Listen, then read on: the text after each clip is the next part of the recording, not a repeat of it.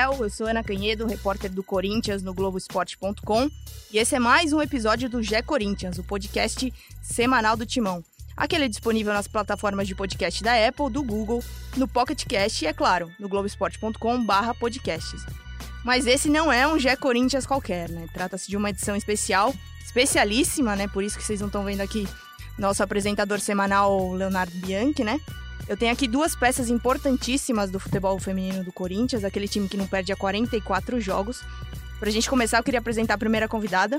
Hoje eu tenho o prazer de receber Cris Gambaré, diretora da modalidade. Bem-vinda, Cris. Obrigada, Ana. Obrigada, pessoal. Realmente, é, acho que é um momento melhor é, para estar aqui e conversar e falar sobre futebol feminino e não porque do Corinthians, né? Invicto e com uma história belíssima em 2019. E tenho também aqui o rei, Arthur Elias, o técnico da modalidade. Bem-vindo ao nosso podcast, Arthur.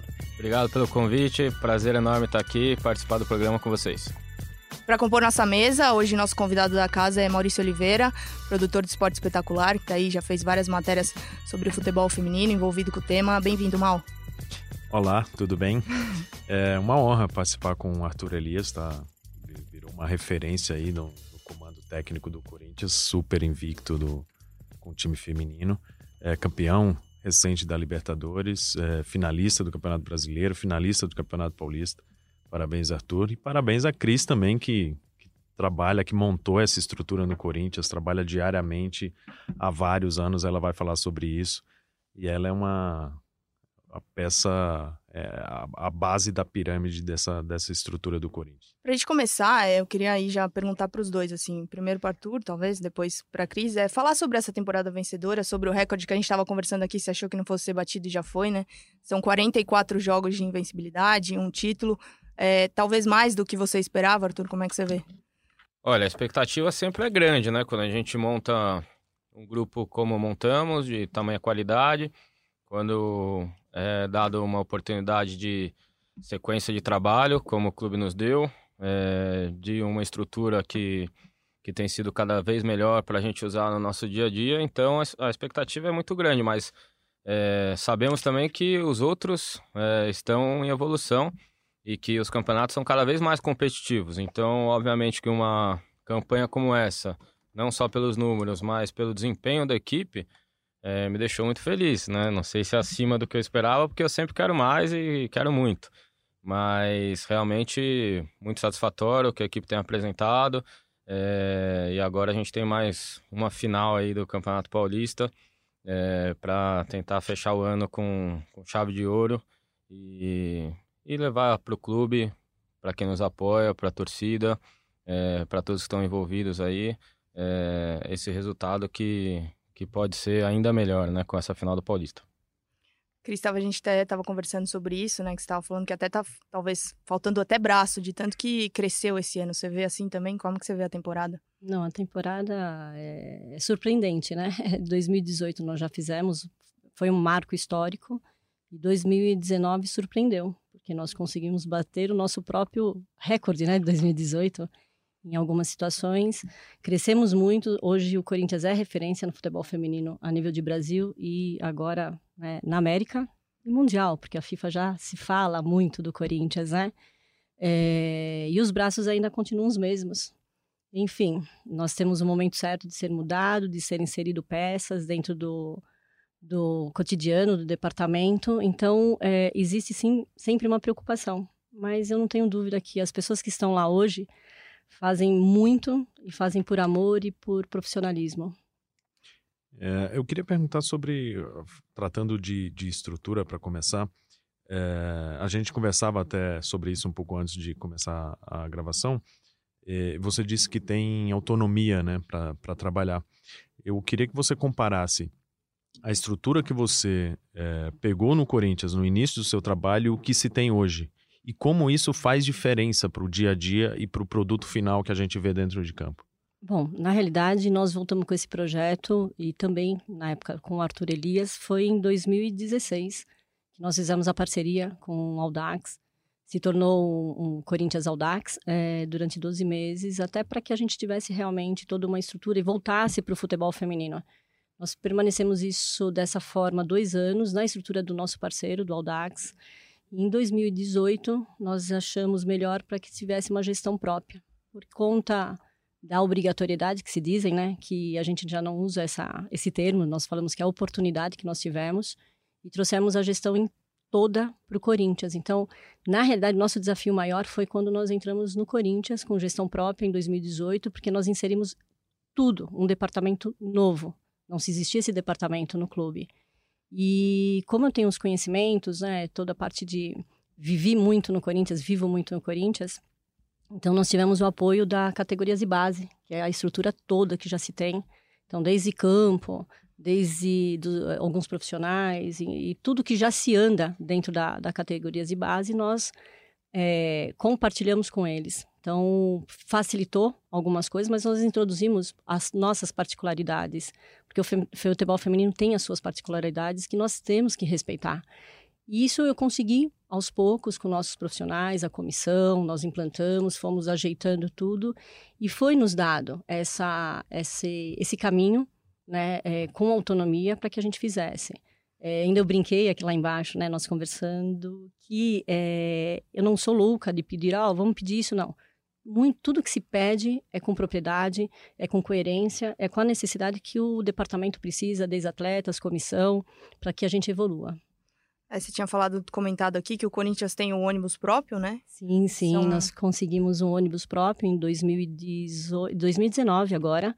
Foram dois parceiros, acreditaram na nossa, na nosso trabalho, acreditaram no futebol feminino e nos cederam realmente um ônibus que é bom, é uma qualidade boa e que não tem custo nenhum para o clube. Então, eles estão muito felizes e, se Deus quiser, o ano que vem, quem sabe, venham até o melhor. É isso que eu ia te perguntar, como é que estão as conversas aí para a próxima temporada? Você tinha até, a gente tinha até que batido, que estavam uhum. todos satisfeitos? Estão, são todos os parceiros hoje e patrocinadores estão satisfeitos. É, a possibilidade de renovar é quase 100% para o ano que vem. Nós já estamos em conversa e muitos ainda estão nos procurando. Então, tem outras empresas que já estão nos procurando para conversar e ver o que, que faz, o que, que acontece em 2020. E essa conversa de planejamento, ela já inclui é, a busca por jogadoras? Tudo. Até aí, até uma pergunta que eu queria fazer aqui, a gente estava até debatendo antes que eu queria entender. É, por exemplo, o crescimento de outros rivais, como São Paulo, Palmeiras, vocês acham que a curto prazo, ou a médio talvez, possa mudar o mercado, tornar o mercado mais competitivo? Porque hoje, pelo que eu entendi, pelo que eu já conversei com vocês, é, é mais uma coisa assim, mais fácil talvez o, o acesso ao jogador. Você falou até que você não lida com empresários, você conversa diretamente com o atleta. Sim, sim, já é de conhecimento, né? Nós já estamos, tanto eu como a nossa comissão, Arthur, nós não lidamos, não tratamos nada com o empresário ou com o intermediário de jeito nenhum, nós tratamos com as atletas.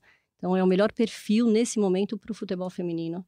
É, até porque o que foi proposto pelo clube, o que foi proposto pela comissão é com as atletas. E aí a, a, a, o retorno também seria delas.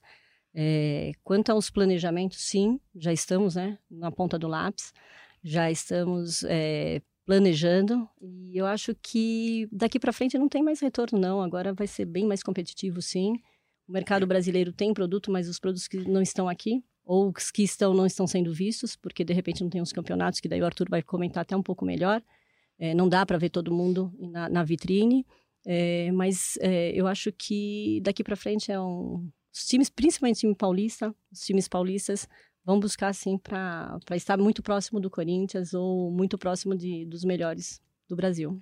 Você participa, Arthur, das negociações? Como é que é isso? Porque acho que isso é até uma curiosidade do torcedor, né? Saber como é que. Porque no masculino a gente já fala tanto, mas falar um pouquinho de como vocês também agem para trazer tantas jogadoras, né? Eu tava até conversando, não sei, mas o Corinthians talvez pudesse até formar uma base aí da seleção com uma jogadora por posição, de tão bom que é o elenco que você tem hoje em comparação a outros.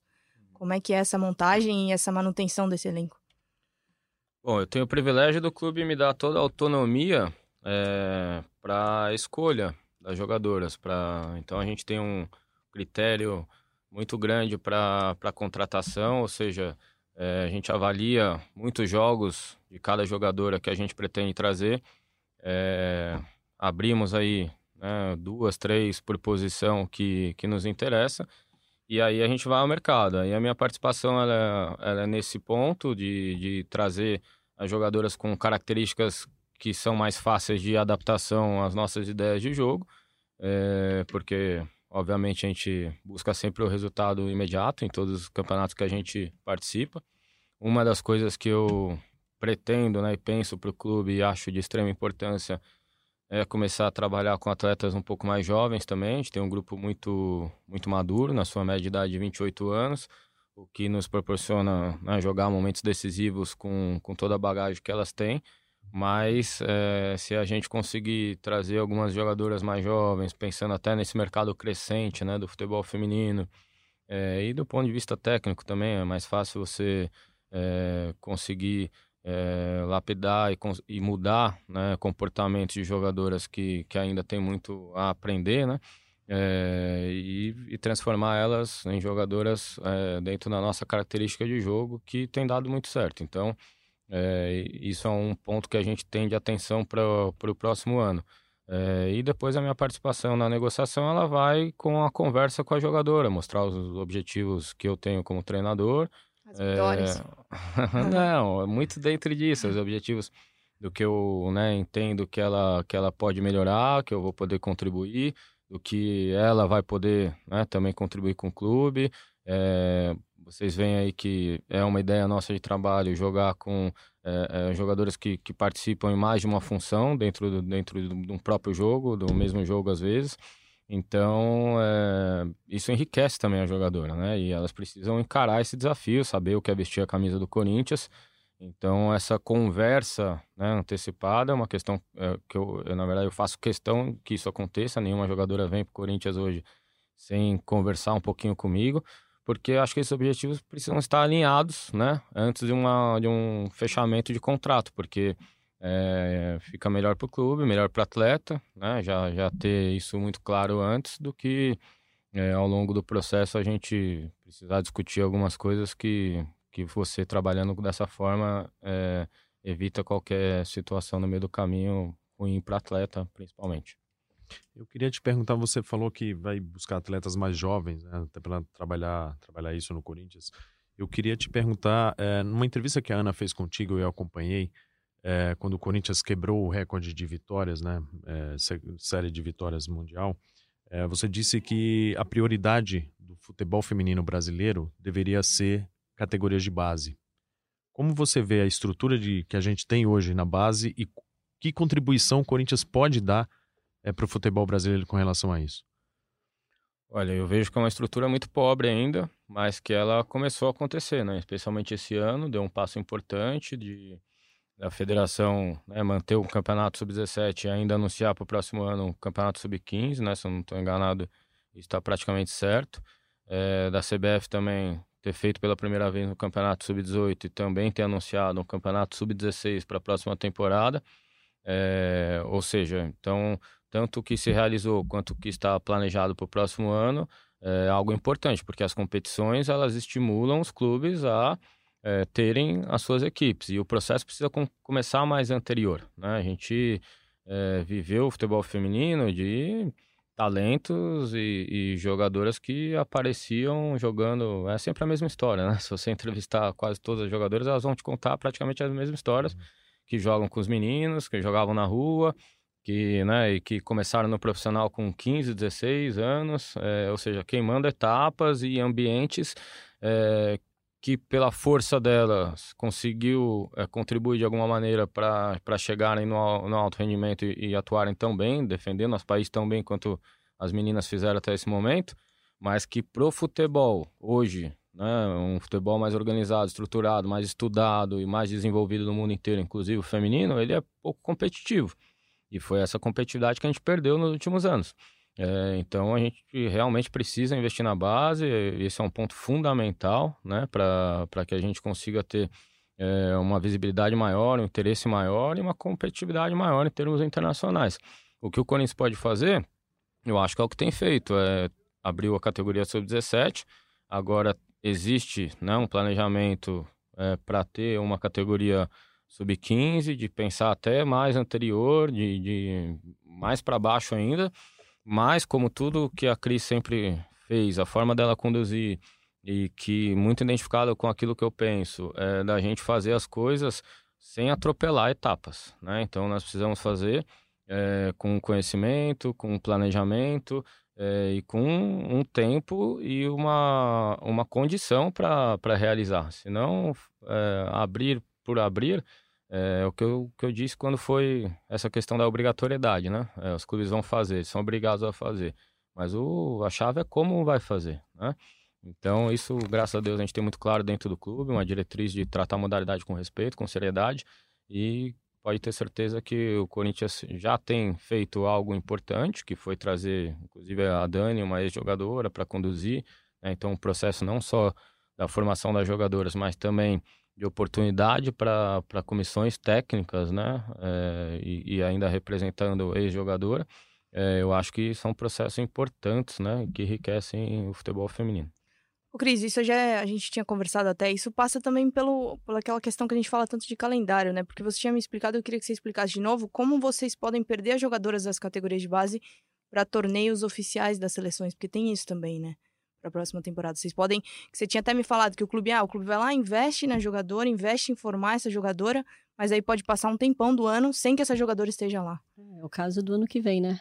O ano que vem nós estamos com um problema sério. É que os clubes que têm realmente jogadoras é, que podem participar de, do, da Copa, enfim, é, acaba estando não sendo beneficiado, né, sendo prejudicado, até porque tem são os campeonatos estão vindo ano que vem vem de, de CBF, Federação, é, campeonatos bons e que realmente de repente não estão com as atletas, pagam para estar com elas e não vão estar com elas sendo utilizadas pelo clube.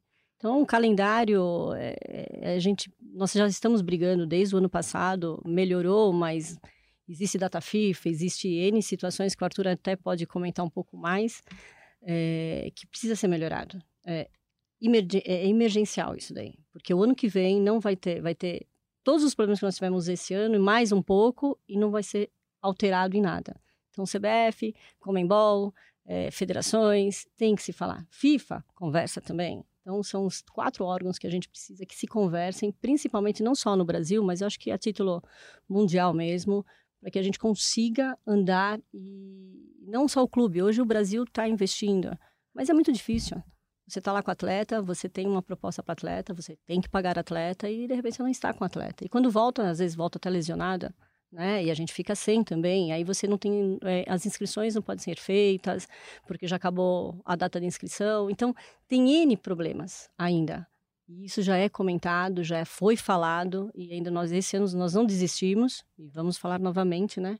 Para o ano que vem, não, não se pegar nesse, nesses problemas. Esse ano nós tivemos, conseguimos contratar uma aí para Libertadores, foi a única, né? porque não dava para trazer de fora, não tinha tempo hábil, não dava para trazer sair dos campeonatos, não dava para. Então, muitos problemas nós temos, muitos. Nós tivemos, é, infelizmente, algumas lesões, é, é, e isso daí dificulta. Então, não é só calendário, é formato de, de regulamento, é, todo, é um todo é, em relação ao respeito para que o clube continue investindo. Os clubes brasileiros hoje, eles têm voz na CBF para brigar por isso, pelo futebol feminino? Pra mim ou pro Arthur? Pra mim, né? Quem quiser. É, mim, né? O Arthur tá querendo falar também, mas pode ser, pode ser. Não, na realidade, todo, todos têm. Eu acho que nós, é, sendo falado com uma coerência, com propriedade, todo mundo tem voz. Não adianta só um clube lá e falar, olha, acontece isso, acontece aquilo. Hoje o Corinthians, eu vou falar pelo Corinthians, nós oficializamos qualquer atitude errada de árbitro, nós oficializamos qualquer atitude é, que prejudique não só o clube, a vitrine do futebol feminino, e nós fazemos isso como ofício, é de praxe. Nós identificamos. Por muitas vezes nós tivemos a resposta que nós estávamos corretos. Então isso é bacana. Agora, eu não sei se os outros clubes fazem, desconheço. É, hoje, como o nosso trabalho o nosso conhecimento. É o mínimo que nós eh, temos que apontar para a federação ou para a CBF que existem os erros. Mas como que eles vão corrigir se eles não estão sendo notificados? Então, vamos fazer esse contato. Os outros clubes, eu falo por mim, é, mas eu sei que eu converso, né, a gente compartilha algumas coisas nos bastidores e muitos não fazem, não. Então, infelizmente, fica só o Corinthians sendo o chato da, da situação. Porque a gente fala muito de calendário, mas só para quem está escutando entender, aí o Arthur até pode falar melhor, né? Mas é um calendário que é muito encurtado nos meses do meio do ano, né? E aí, por exemplo, vai acabar agora, praticamente, e aí depois os times ficam muito tempo sem jogar. Por exemplo, o Corinthians vai disputar agora a final do Campeonato Paulista dia 16 de novembro, na Arena Itaquera e depois disso a temporada acabou, né? Então só vai voltar aí na próxima temporada. É, explica melhor pra gente como é que é que funciona o calendário hoje, Arthur, e por que, que ele é, não é tão bom assim, ou tão ruim. Olha, eu vou aproveitar o seu gancho e explicar de frente para trás. Por exemplo, nós vamos acabar agora dia 16 e não sabemos quando que é o nosso próximo compromisso, quando começa uh, a primeira competição do ano que vem, nem a segunda, nem a terceira. Então, assim, não temos nenhum calendário pronto para 2020. Isso dificulta muito o nosso planejamento, o período de férias, o período de reapresentação do elenco, né? O, enfim, tudo, todo o planejamento técnico e, e com certeza o planejamento administrativo do clube, o planejamento para conseguir os parceiros, que são muito importantes para o investimento.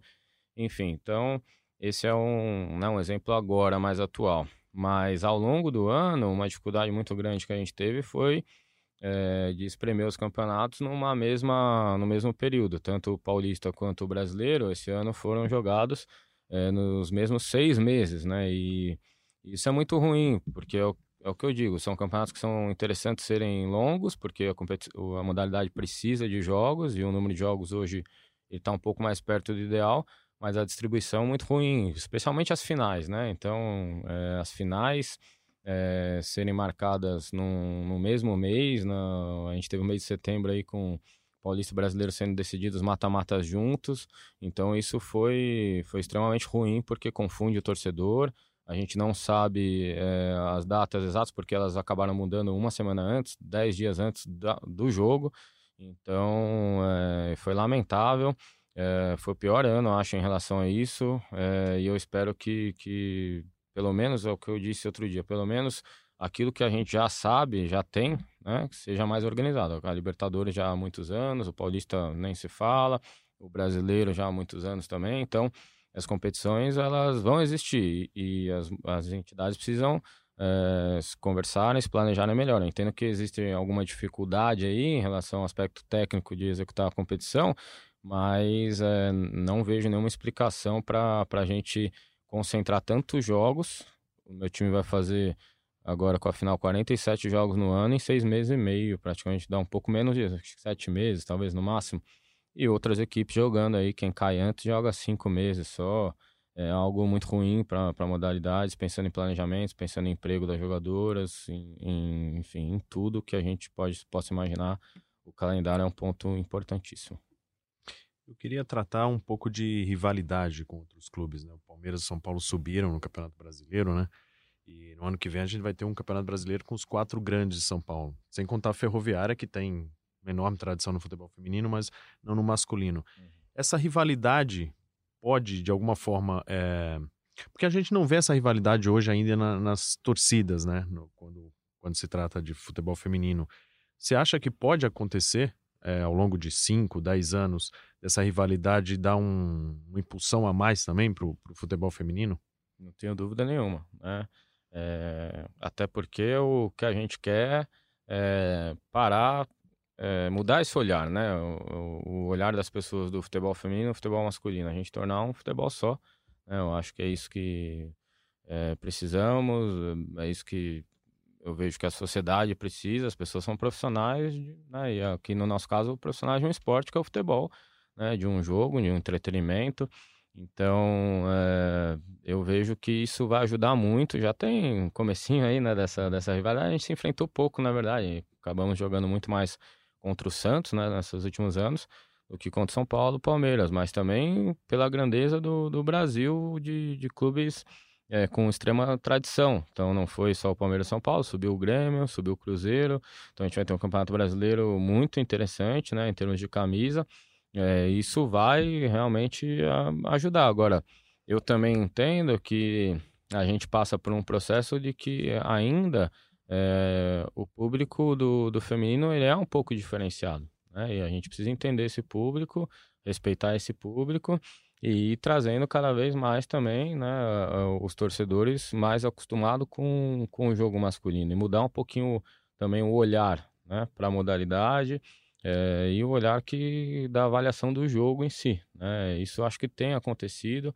É, os trabalhos no futebol feminino têm melhorado muito, né? Então por exemplo, uma questão no, no masculino que dificulta muito é, a evolução das equipes, eu acho que são essas interrupções de trabalho a todo momento, né? E, e uma falta de identificação do clube mesmo com a maneira de jogar, né? Então, eu, aí troca-se muito, né? O torcedor fica é, um pouco confuso em relação a isso e no feminino você vê profissionais que conseguem completar um ano, dois anos, né? Dar uma cara para aquele time. Essa identificação é... ajuda no ajuda muito na afirmação. Pra, pra, bom, com certeza. E é isso que eu estou dizendo. Não é só o feminino, isso é no masculino, isso é no futebol.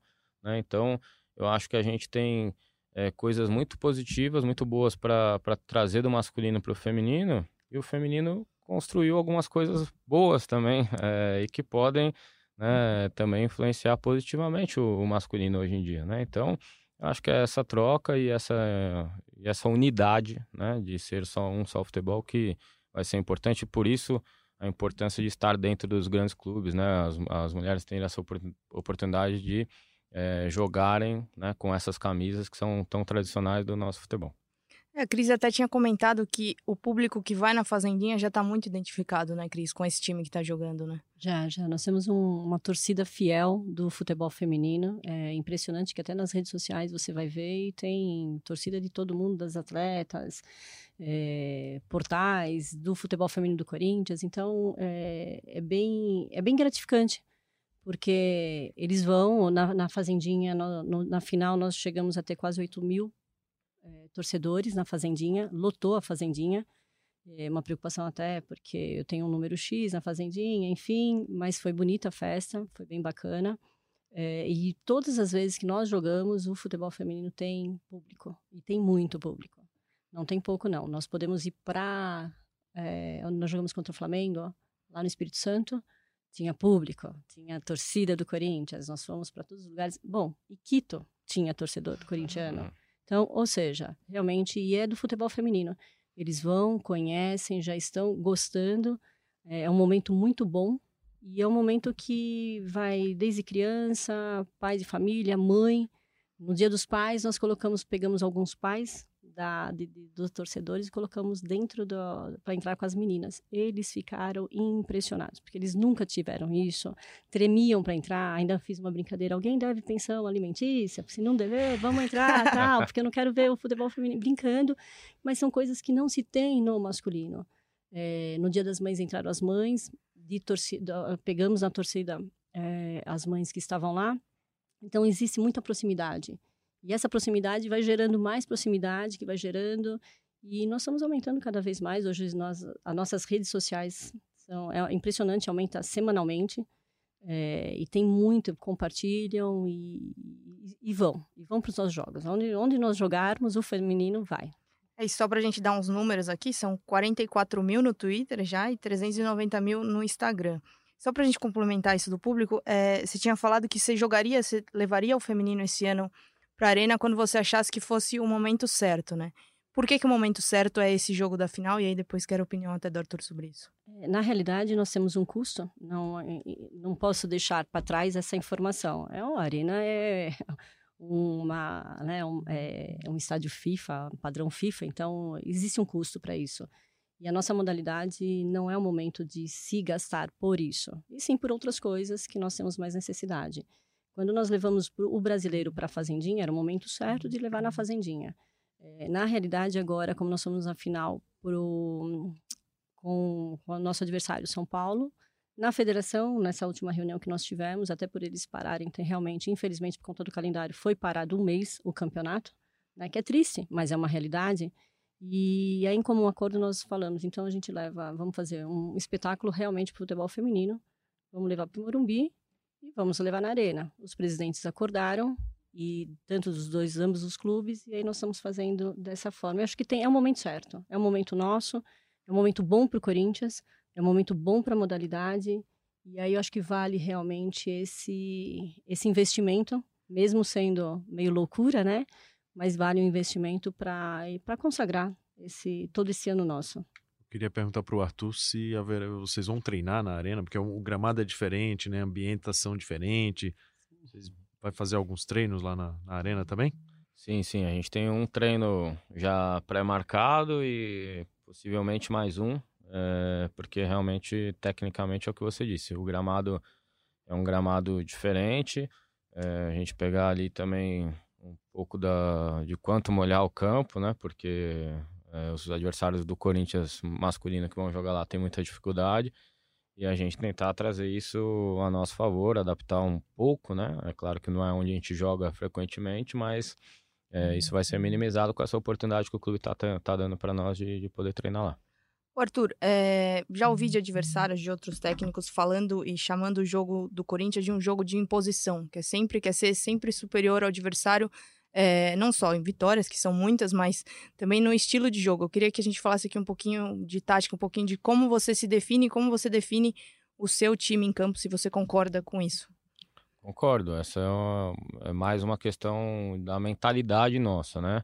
É, de fazer realmente esse jogo de imposição, que nada mais é do que você conseguir colocar em prática aquilo que treinamos todos os dias. É, o, um avanço que eu consegui colocar para a equipe, especialmente esse ano, foi dar um foco muito grande é, na gente com a bola. Né? Então, meu time hoje, em termos ofensivos, o trabalho com, com a bola, ele foi muito intensificado durante a temporada, desde o primeiro treino. Né? Então, a gente, eu entendi que já tínhamos uma, uma sequência do trabalho, uma base é, nos nossos conceitos defensivos, né? muito grande. Apesar que o ano passado também a equipe foi muito ofensiva, atacou muito, mas eu queria um pouquinho mais, um pouquinho mais de consistência, de consciência, isso pegando o grupo inteiro, né? E como eu, a gente fez aí na necessidade de trocar atletas de posição, elas saberem muito bem o que fazer. É, então, as ideias é, serem mais consistentes em termos ofensivos, que é sempre mais difícil, porque você padroniza, mas é, também você precisa dar uma liberdade grande para a criação das jogadoras, especialmente jogadoras né, com boa capacidade técnica como a gente tem. É, então isso foi muito bem assimilado, porque hoje elas conseguem entender bem as ideias principais da gente com a bola, se comunicarem bem, né, não só verbalmente como visualmente dentro do campo e preencherem bem os espaços, facilitar o jogo, né? Então isso que eu, eu sempre coloco também o jogo nosso com a bola é um jogo que procura é, potencializar a capacidade que elas têm, né? Facilitar os mecanismos nossos de chegar ao gol do adversário e deixando essa, essa criatividade também, especialmente próximo ao gol, né? Mas a gente deu uma ênfase, eu particularmente é, com a comissão, desde o começo do ano reunidos, eu falei, olha, a maior parte dos nossos feedbacks, das nossas orientações, das minhas, especialmente como treinador, vai ser com o time com a bola, né? E defensivamente, como é algo mais fácil, mais padronizado, que né, a compactação, o posicionamento do corpo, as pressões, as coberturas, são coisas que já vinham é, sendo mais consistentes e que a gente não perdeu isso, pelo contrário, a gente só ganhou. Né? Então, lembrando que quando você treina seu time com a bola, você está treinando muita transição defensiva também. Então, a forma como ataca, atacar sendo muito agressivo, é, chegando com muitas jogadoras ao gol do adversário para aumentar a chance de fazer o gol, mas também sempre de uma forma muito equilibrada para você não, não tomar o contra-ataque, recuperar a posse de bola muito rápido. Então a gente tem uma pressão pós-perda muito boa, muito bem treinada. São, são costumes, são hábitos, são comportamentos, como você quiser chamar, que é, nós treinamos todos os dias para que elas consigam entrar dentro do campo e fazerem muito bem. Você é muito bravo? Não, não. Acho que assim como meu time dentro de campo, uma palavra importante para o treinador é o equilíbrio. Né? Então, alguns momentos, obviamente, você precisa é, ser um pouco mais bravo, falar né, de uma maneira um pouco mais incisiva. Outros momentos, né, você precisa trazer do lado e você ser sempre equilibrado e principalmente é, entender a jogadora, né, o jogador. Isso é fundamental porque quem vai executar são elas, né? E elas precisam estar confortáveis e acreditando é, em tudo aquilo que a gente passa, por isso uma relação de extremo respeito, parceria e cooperação entre todos é muito importante. Queria, queria te perguntar sobre isso, sobre essa questão do equilíbrio, a hora de dar bronca, a hora de é, acalmar. Como você recebeu o time depois da derrota no Brasileiro, da perda do, do Brasileiro para a Ferroviária? 34 vitórias seguidas, de repente dois empates 0 a 0 sem tomar gol, perde o título. Como você conseguiu recuperar o seu time para jogar Libertadores? Olha, é, eu sempre digo, né? Você trabalha a sua equipe em todos os aspectos e ao longo da temporada toda. Então, o aspecto mental ele é trabalhado ao longo do ano inteiro, né?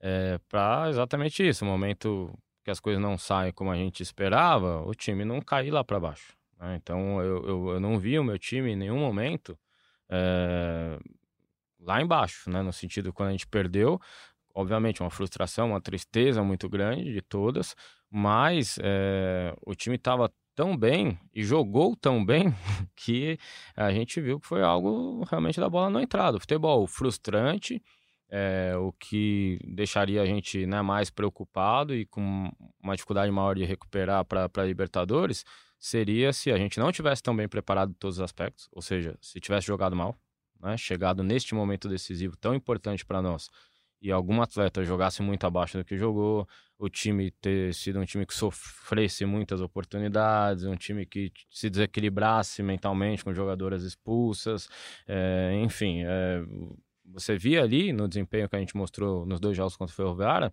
o jogo que a gente acabou de falar, de imposição, de cria, criar muito mais oportunidades do que o adversário. O time perdeu, mas você não sentiu queda de rendimento nesses jogos? Olha, veja bem, no meu ponto de vista não, eu posso trazer alguns números. No segundo jogo, é, que foi o jogo que foi para os pênaltis, a gente perdeu nos pênaltis, nós finalizamos 34 bolas no jogo, no, no, no gol da Ferroviária. É, sendo, se eu não estou enganado aqui, 14 no gol, né? É, então, assim, criando muitas chances, né?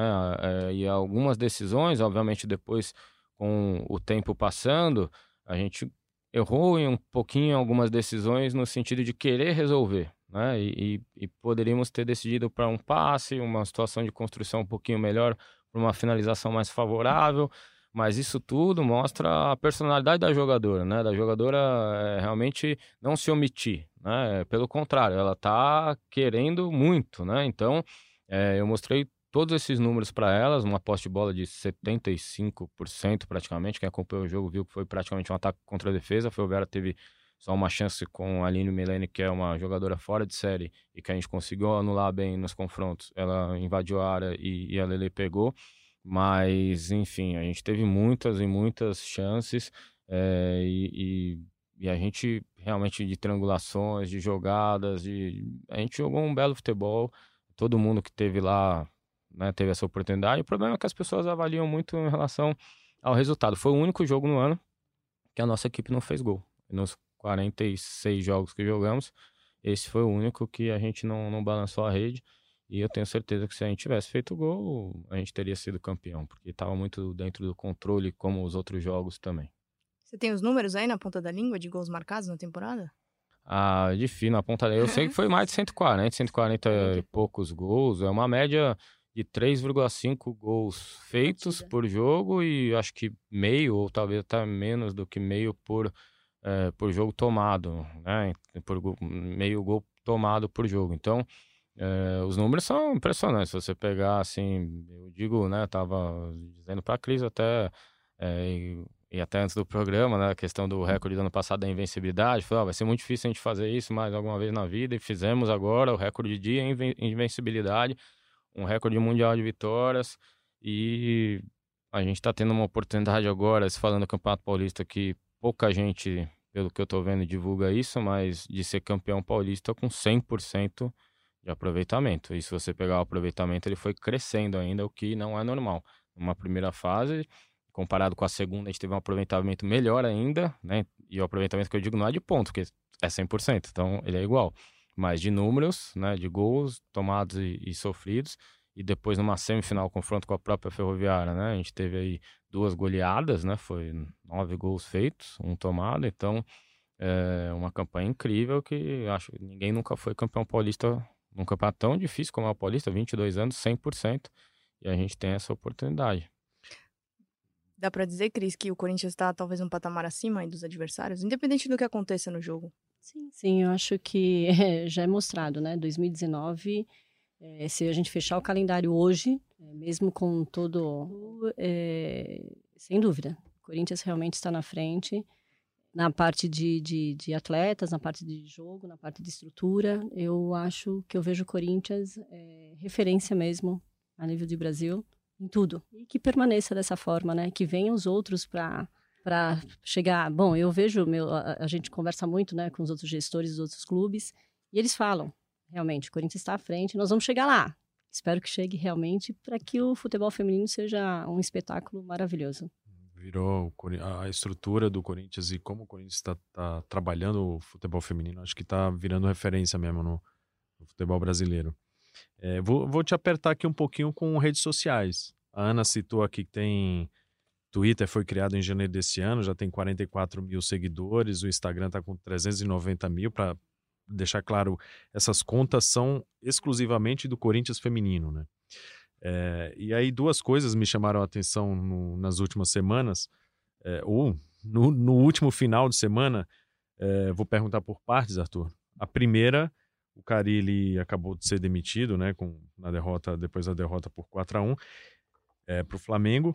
E aí alguns torcedores é, lançaram a campanha Arthur Elias para terminar o ano no Corinthians. A Cris está balançando a cabeça aqui, ela, ela vai comentar também. Fala aí, Arthur, sobre esse, essa campanha na, no Twitter. Olha, eu não acompanhei muito bem essa campanha que você está dizendo, mas é, fico, fico honrado de saber que a torcida tem gostado do trabalho e pensando no meu nome para um cargo de tanta importância, mas mas estou muito bem onde eu estou e não, eu não deixo sair, tem uma tá? final agora, tem uma final para pensar. É isso aí, não, eu acho que nós estamos realmente somos referência, o Arthur faz parte disso daí, realmente ele é o, nós brincamos lá internamente que ele é o rei Arthur.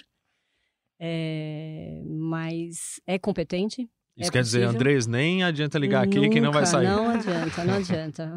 Cada um no seu quadrado e o Arthur está no futebol feminino nesse momento. Tem, tem, só mais uma aqui que é, um, é, o seu pedido, né, ou a sua reclamação para para a Aline ali na, naquele momento do jogo. Queria que você falasse aí como foi o. Okay. Ah, para Milene. Para Milene. Para Milene. Você ah, falou. Vocês comentaram aqui, ó. ela, ela tava demorando muito para chutar no gol? Ah, deu uma durinha nela, deu uma durinha nela, mas a Mi, pô, ela tem feito um ano fantástico. Nossa artilheira, né? Uma jogadora extremamente decisiva, extremamente comprometida todos os dias. E alguns momentos do jogo a gente precisa é, dar uma energia a mais ali. Como, como, trazer. Qual foi, qual foi relação... o pedido para ela? Ah, ela demorou um pouquinho. O que eu entendi do lance foi que ela, ela recebeu a bola na entrada da área e a, jogadora do São Paulo, a zagueira, ela foi recuando. E aí a gente não pode perder uma, perder uma oportunidade de finalizar uma bola dentro da área com uma jogadora com tamanha qualidade como, como a Milene. E ela acabou querendo ir para cima e, e, entrar com, com bola e tudo, foi o que eu disse. e um pouquinho mais, um, umas coisas que a gente não é legal falar aqui agora, mas. Vou, vou te ajudar. Depois o recado no... foi assim: chuta a pi da bola pro gol, quer entrar com ela com bola e tudo. Mais ou menos isso. Mas aí, assim, isso foi no primeiro tempo e no intervalo, ela voltando pro jogo ali já, a gente já deu risada disso também.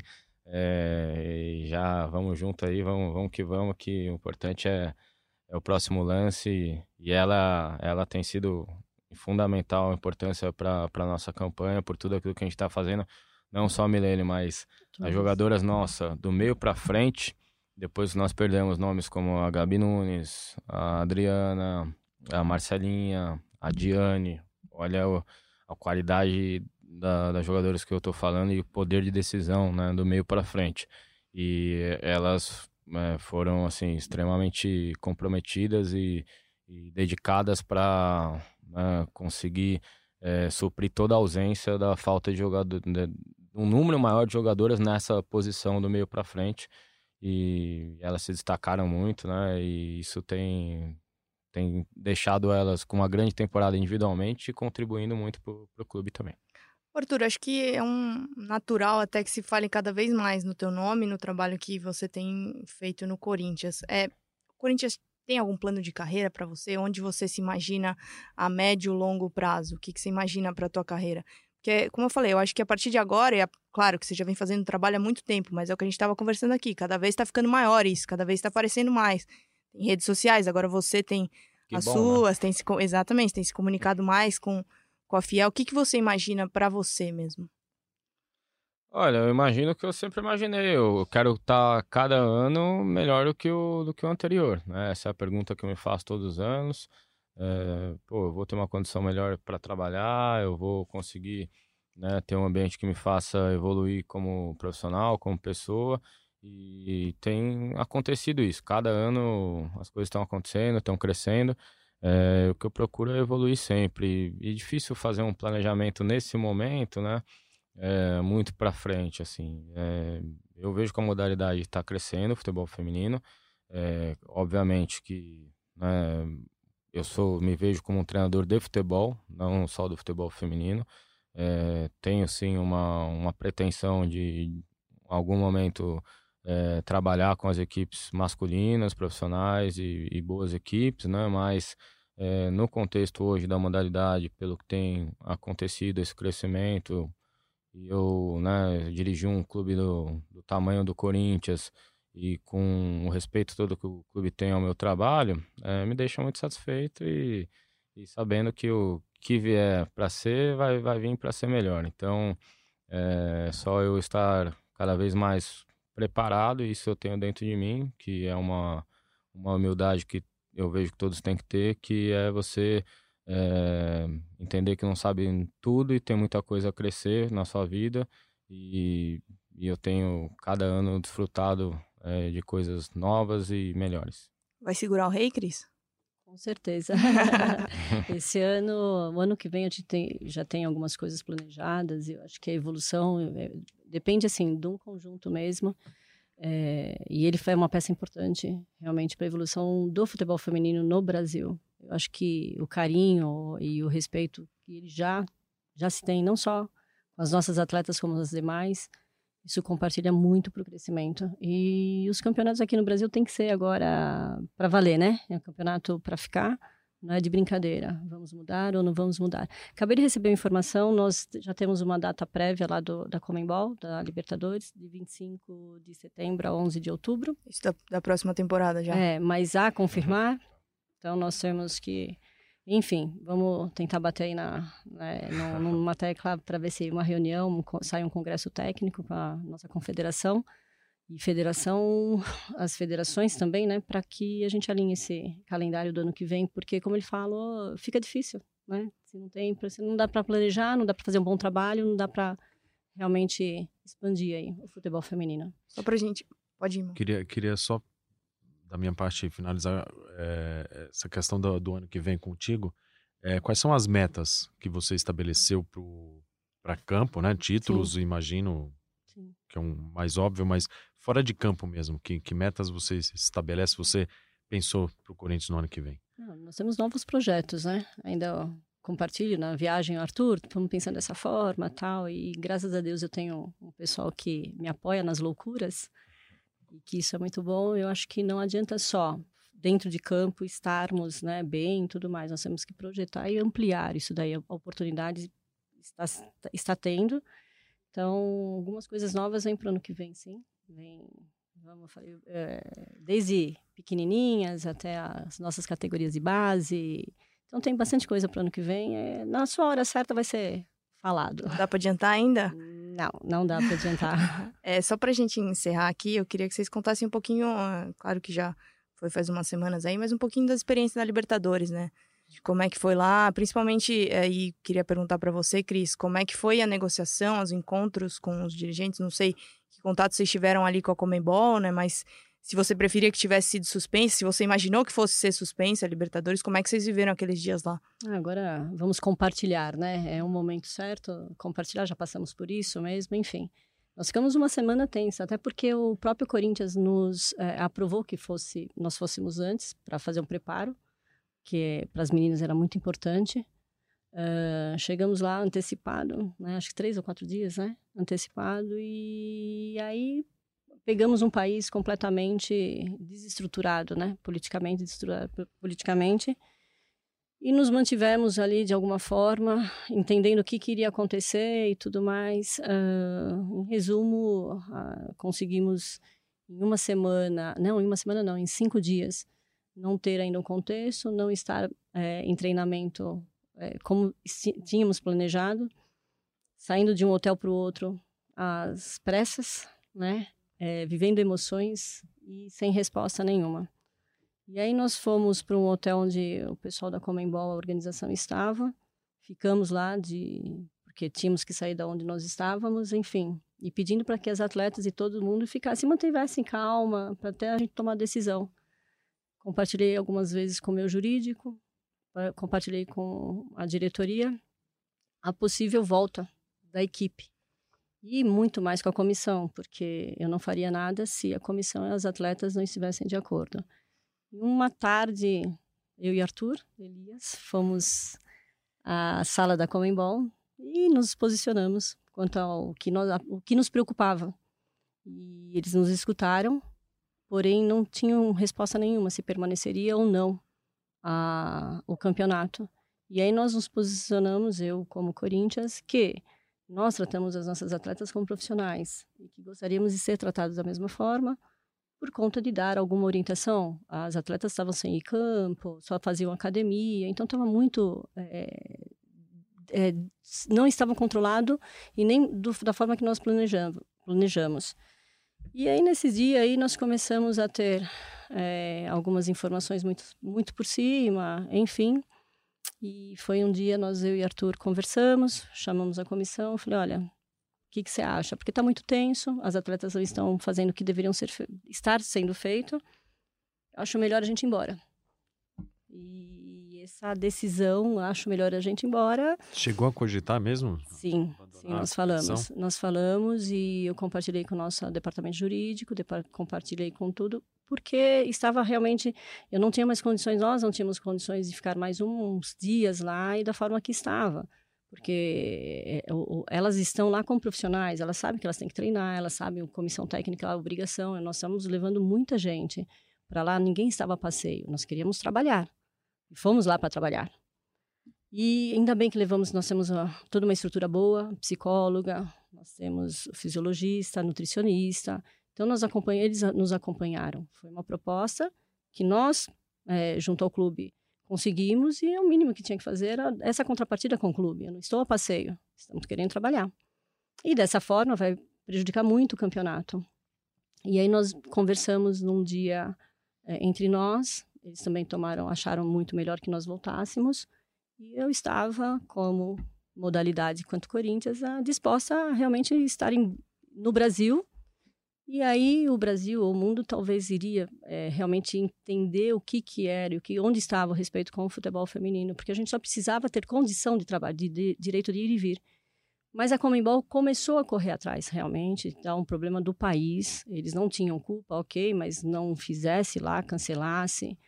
Outros times estavam chegando, então a gente tinha outras preocupações. E aí, quando houve essa cogitação, né, nós tivemos uma reunião interna com as atletas e comissão, e aí nós falamos: olha, estamos pensando nisso. Logo em seguida, no meio da reunião, né, é. entrou alguém da Comembol e falou: olha, por favor, por favor, por favor, é, continua o campeonato, porque o presidente já cedeu e as manifestações param a partir de amanhã. Aí nós entramos em contato com eles e falou: olha só ficamos realmente se nós tivermos é, o seguro, né, uma segurança de, de, com as atletas, segurança realmente total de vida, que a gente não sabe, o direito de ir e vir continuar normalmente, é, treinamento e sem interrupções das competições, da competição e o estádio de portas abertas, porque também não entra o estádio de porta fechada. Então nós tínhamos algumas preocupações, né, nós dividimos entre o grupo, as atletas e, e aí o Arthur pode falar qual foi a decisão dos atletas? Não, olha, a partir do momento que a gente teve uma, uma, um posicionamento, né? Porque o problema maior foi, a gente ficou uma semana lá sem, sem informação praticamente. A informação nós buscávamos, né? Então nós buscávamos uma informação na TV, nós buscávamos uma informação na embaixada, nós buscávamos e, e pouco vinha da, da Comembol, da, da própria organização do campeonato, enfim. Então isso realmente deixou a gente assim é, com o entendimento de que não fazia sentido, porque é, fomos lá, como a Cris falou, para trabalhar. Uma equipe de futebol ela precisa treinar, né? ela precisa se preparar para uma competição.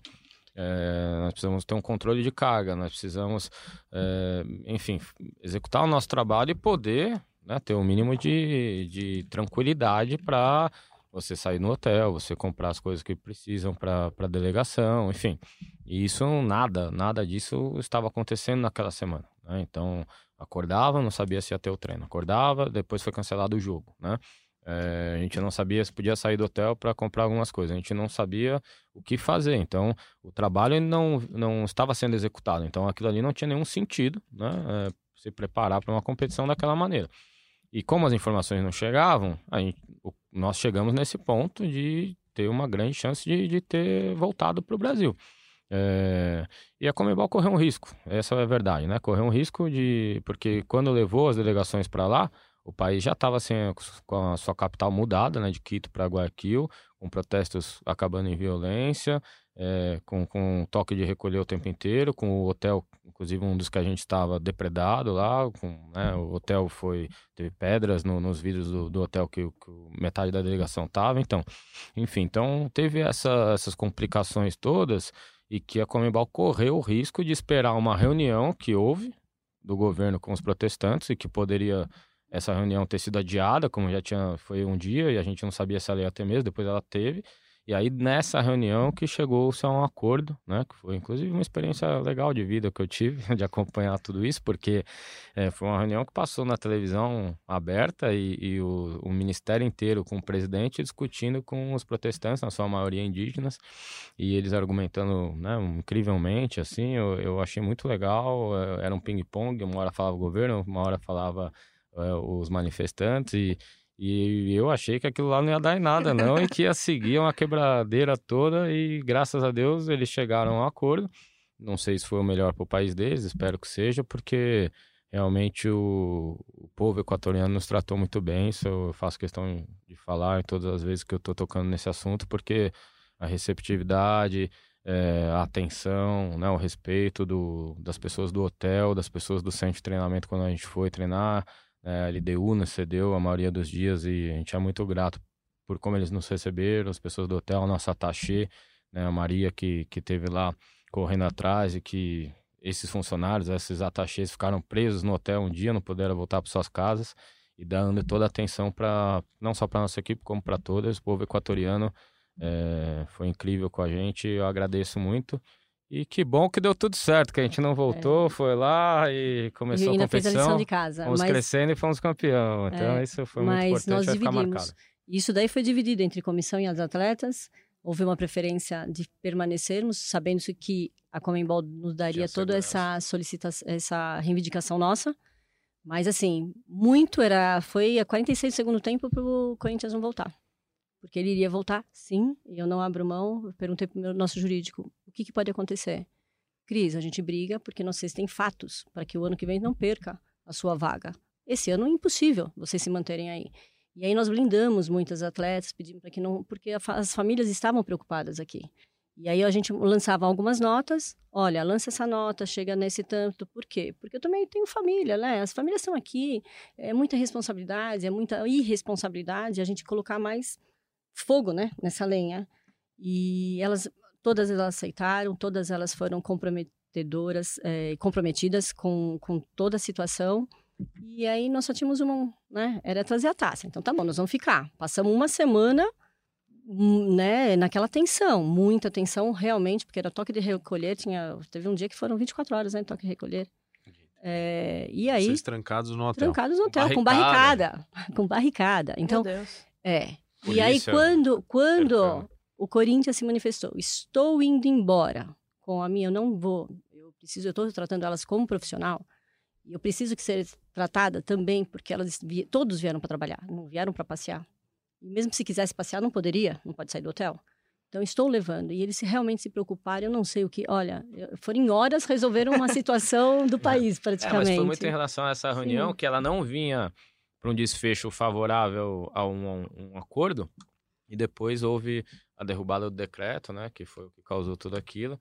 E mas é isso que a gente falou, eles correram um risco de esperar uma reunião Sim. que não sabia se ia acontecer e qual era o desfecho dela, enfim. E fiquei muito contente também porque isso mostra é, como o clube tem tratado a modalidade, o respaldo que tem nos dado, né? Então viu a segurança como é, que tem que ser sempre é, em primeiro lugar. É um clube que realmente se posicionou, diferente da maioria do, dos outros que, que, estavam lá, lá né, que se é, às vezes se acomodam com pouco, né? E o futebol feminino não pode mais ficar se acomodando com pouco.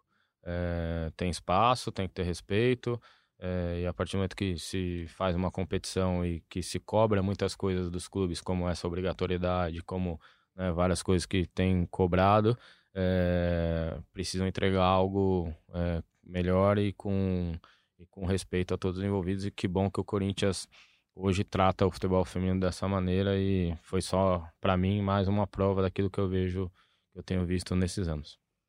Mais alguma pergunta, Mal? Não, isso aí. Ótimo, ótimo. Para mim, ótimo encerrar com, com essa história aí que, que chegou a esse ponto, assim. Ótimo saber que, que, que houve tudo isso e que vocês conseguiram superar que fomos campeões, né? E, é. o ótimo tem que, cair. acho que depois a parte tudo, ótima foi essa.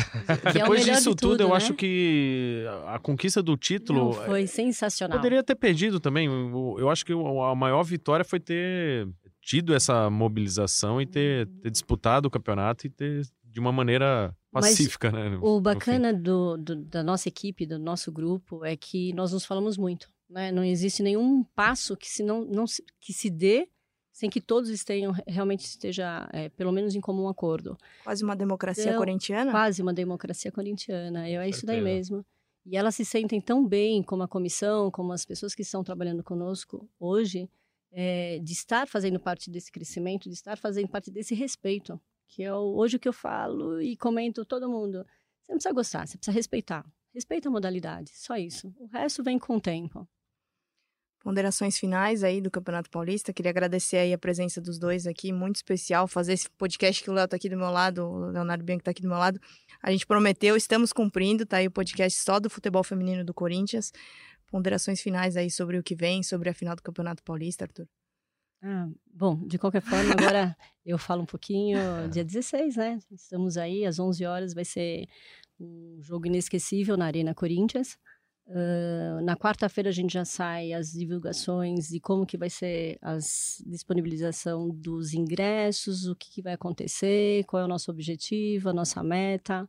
Então, quarta-feira, agora, a próxima, nós já estamos divulgando, mas queremos é, bater uma, um, mais um recorde, né? Vamos lá, vamos bater mais um recorde esse ano para terminar com chave de ouro mesmo além do, do campeonato, fazer uma festa para o futebol feminino, uma festa para o Corinthians, porque é merecedor. Buscar um título inédito, né, Arthur? Inédito de uma forma inédita, né? Porque a gente vai jogar para vencer a partida, não vamos é, nos acomodar com a vantagem que a gente criou, porque a vantagem é pequena. É, o, primeiro, o primeiro jogo a gente sofreu é, um, muito pela falta de preparação ideal, né? Foram só dois dias, é, com pouca coisa a fazer no campo, com um desgaste muito grande vindo da Libertadores.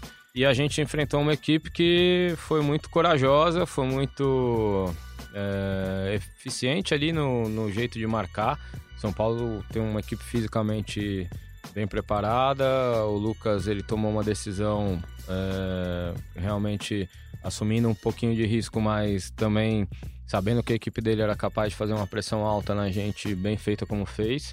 É, dificultou para nós, a gente saiu um pouquinho da nossa maneira de jogar no primeiro tempo, o segundo tempo a gente conseguiu ajustar no, no, no vestiário é, e também a tranquilidade de, de, estar vencendo o jogo, então a gente foi crescendo ao longo da partida, né, porque também é, nos marcar dessa maneira o tempo inteiro é muito difícil para o adversário. E eu espero que a gente consiga fazer um jogo ainda melhor que nós fizemos, aproveitar esse período bom que temos entre uma partida e outra para treinar é, e ser campeão dentro da arena, né, com o torcedor, com o clube nos apoiando e com um ano um fantástico que o, que o grupo tem, tem feito. É, as atletas são muito merecedoras, comissão, diretoria e estou ansioso aí por esse momento agora, mais uma final do Campeonato Paulista, esse clássico dentro da arena.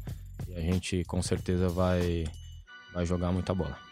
É isso então, com compromisso marcado aí para o próximo dia 16 de novembro contra o São Paulo. Assim a gente encerra mais um Gé Corinthians. Obrigado, Mal, também, por ceder um pouquinho do seu tempo, parar um pouquinho as produções do Esporte Espetacular e estar tá com a gente aqui no podcast. Obrigado, Ana. Agradeço. Parabéns, Arthur. Parabéns, Cris, pelo trabalho que vocês estão fazendo e boa sorte na final e que o ano que vem seja mais, mais tranquilo, né? Que não tenha uma Libertadores tumultuada como foi esse ano.